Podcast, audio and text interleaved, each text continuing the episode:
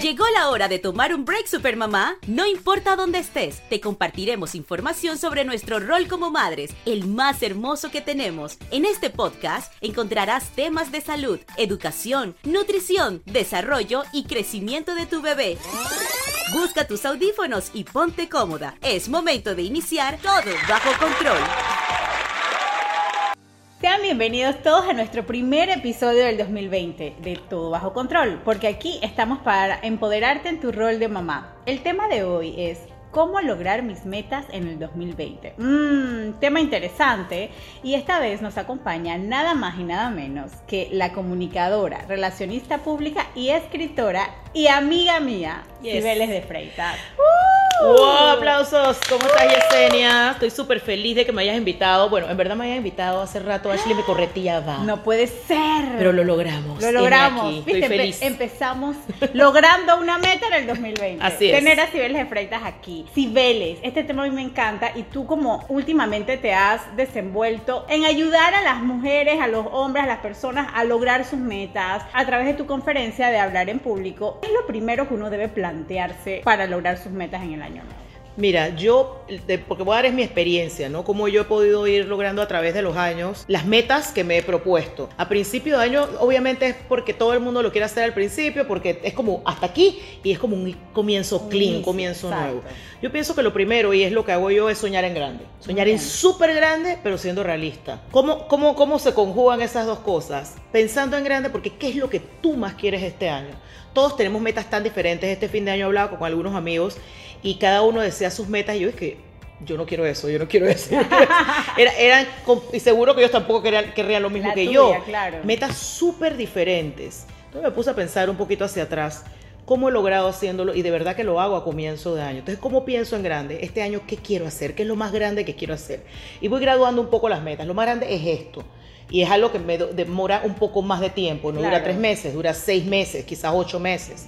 Me pongo la segunda meta. Son metas grandes. Las metas grandes son las que más tiempo te van a, a tomar. Pero Claro. ¿son profesionales o son a nivel personal? Porque las metas al final se mezclan. Sí, se 100%. entremezclan. O sea, yo tengo mis metas profesionales y tengo mis metas eh, personales, lo que tiene que ver, por ejemplo, con mi hijo. Claro. Sabes que tengo un hijo de, soy una, una, el grupo de supermamás, tengo un hijo de 14 años. Oh my God, la edad dura. Tú no sabes. Yo quiero que me invites a un podcast después de esto porque estoy, me está sacando canas, las canas que no tengo.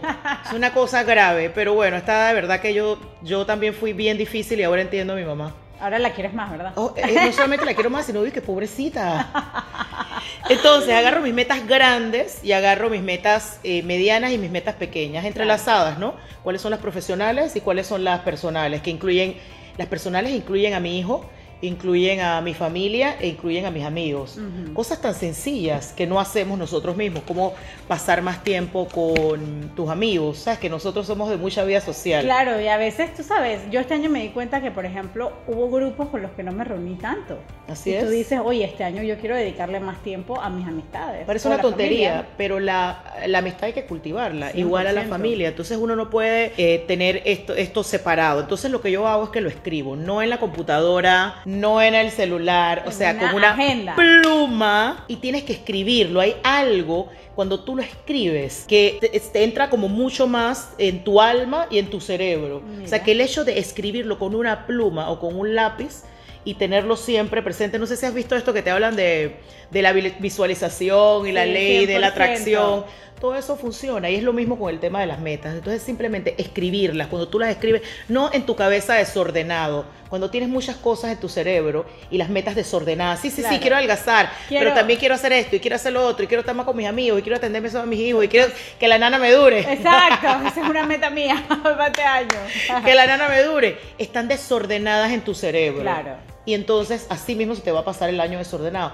Entonces, cuando llega el fin de año, yo he escuchado muchas personas que dicen, no hice nada nada de lo que pensé que iba a ser. Claro. Yo me quedo pensando, pero ¿cómo pasó eso? A mí nunca me ha pasado eso. Tú por lo menos cumples a- algún- Sí. alguna medida. Entonces, bueno, la recomendación, empecemos por escribirlas. Yo lo voy a hacer, no lo he hecho para este Me año. manda, me manda una foto Pero para... te voy a- lo- me, regal- regalaron una, exacto, borrosa, para que no veas que quiero bajarte las libras, cuántas libras quiero bajar. Oye, me regalaron una libreta y voy a empezar escribiendo eso, ¿sabes? Me ¿Sabes que el año pasado me compré, yo tengo mi agenda, me gusta escribir la agenda, también tengo en el iPad y tengo el celular porque ya estamos La modernos. ¿no? tecnología. Pero me compré el año pasado, eh, lo hace una chica venezolana, se llama La Paca. Ah, sí, claro. Me compré La Paca específicamente para el tema de mi libro. Ah, Entonces yo dije que la paca, aquí no voy a escribir más nada, nada de trabajo, nada de personal, nada. En la paca va las acciones que eh, tengan que ver con el lanzamiento de mi libro en el 2019. Y la paca fue para eso. Y al final la dejé por la mitad porque lancé el libro antes y ya tiré la paca por ahí. Pero eso me Pero ayudó, te tener- ayudó a tener orden también. Porque tienes un orden de lo más grande que tú querías hacer este año. Claro. Entonces lo voy a tener eh, eh, aparte. Me gusta, me gusta ese, ese consejo. Una pregunta que, que a veces nos hacen la- la- las mamás, ¿qué tienen que tener en cuenta o qué, qué- qué tienen que tomar en consideración para poder elegir sus metas? Tú acabas de decir, de repente, dividirlas entre personal y profesional. O, Yo pienso o- que la división. Eso es importante. Yo ¿no? pienso que tiene que ser la división, porque personalmente puede ser, oye, me- eh, salir más con mi esposo, tener días, así como tú me hablabas, un día específico para eh, nosotros dos, quizás sea tus metas personales, Claro. pero tus metas profesionales son otras. Y si tu profesión es ser mamá, entonces dentro de tu profesión de ser mamá, organizarlo, organizarlo que también, que, los niños no coman tanto pastillas.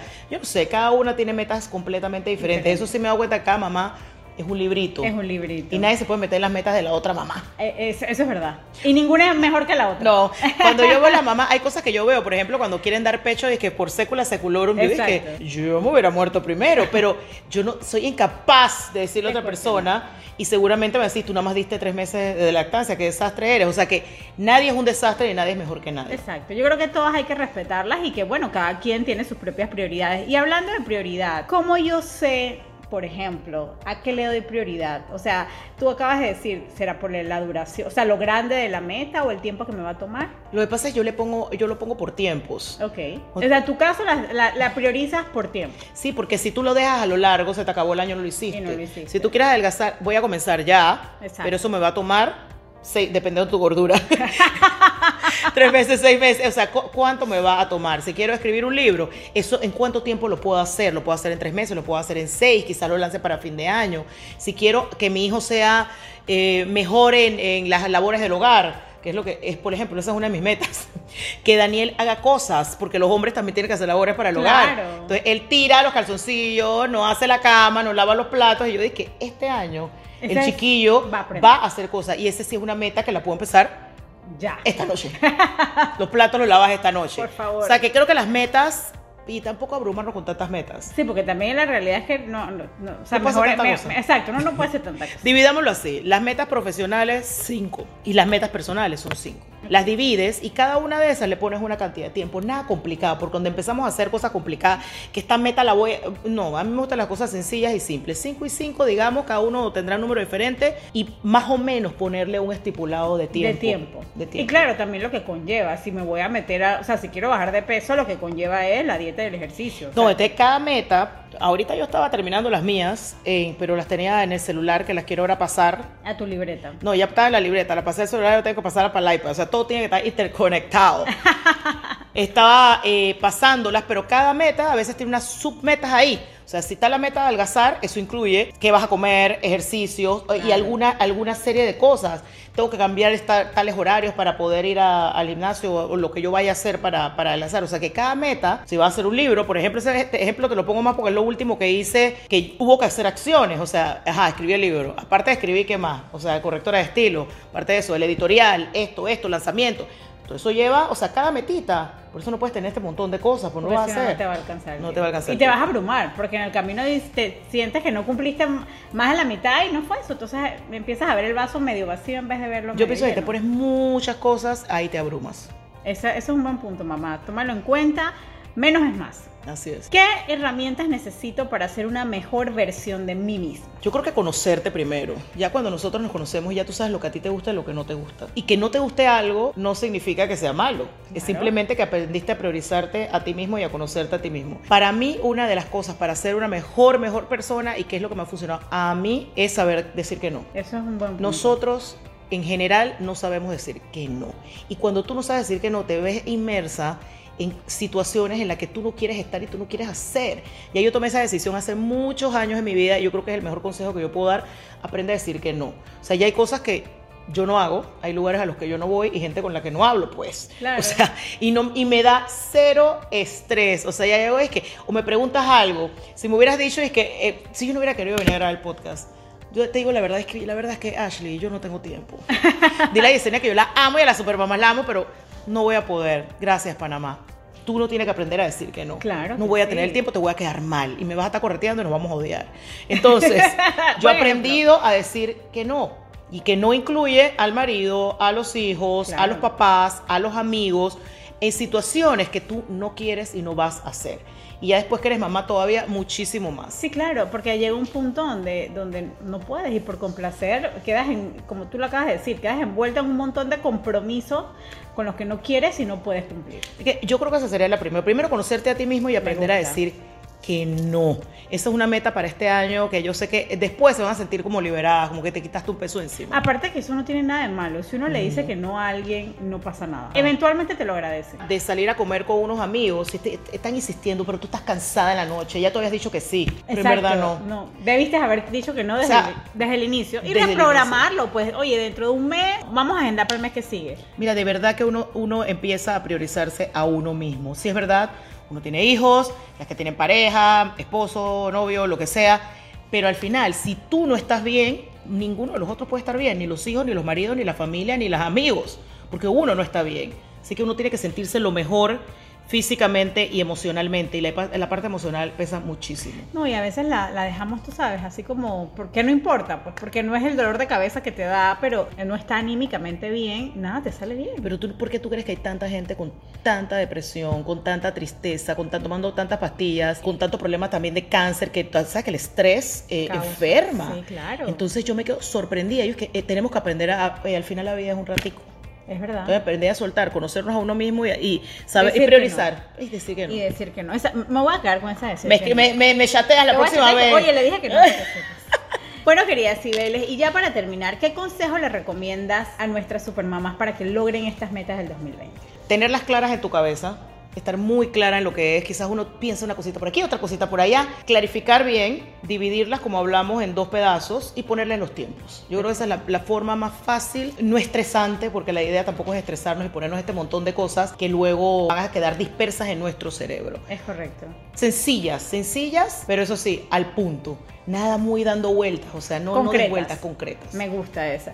Bueno, Cibeles, muchísimas gracias por habernos acompañado hoy en nuestro primer podcast del 2020. ¡Guau! ¡Qué cool! ¿Dónde te pueden contactar todas, todas aquellas personas que quieran, ya sea tu libro o saber más de tus conferencias? En las conferencias hablar en público, que también todo incluye también comunicarlo correctamente, porque puedes 100%. tener lo mejor del mundo, pero si no sabes decirlo con impacto o convencer a los demás de lo que tú quieres, pues nada.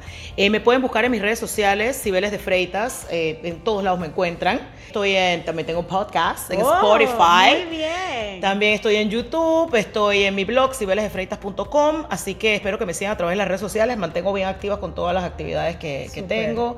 Este año vengo con muchas cosas.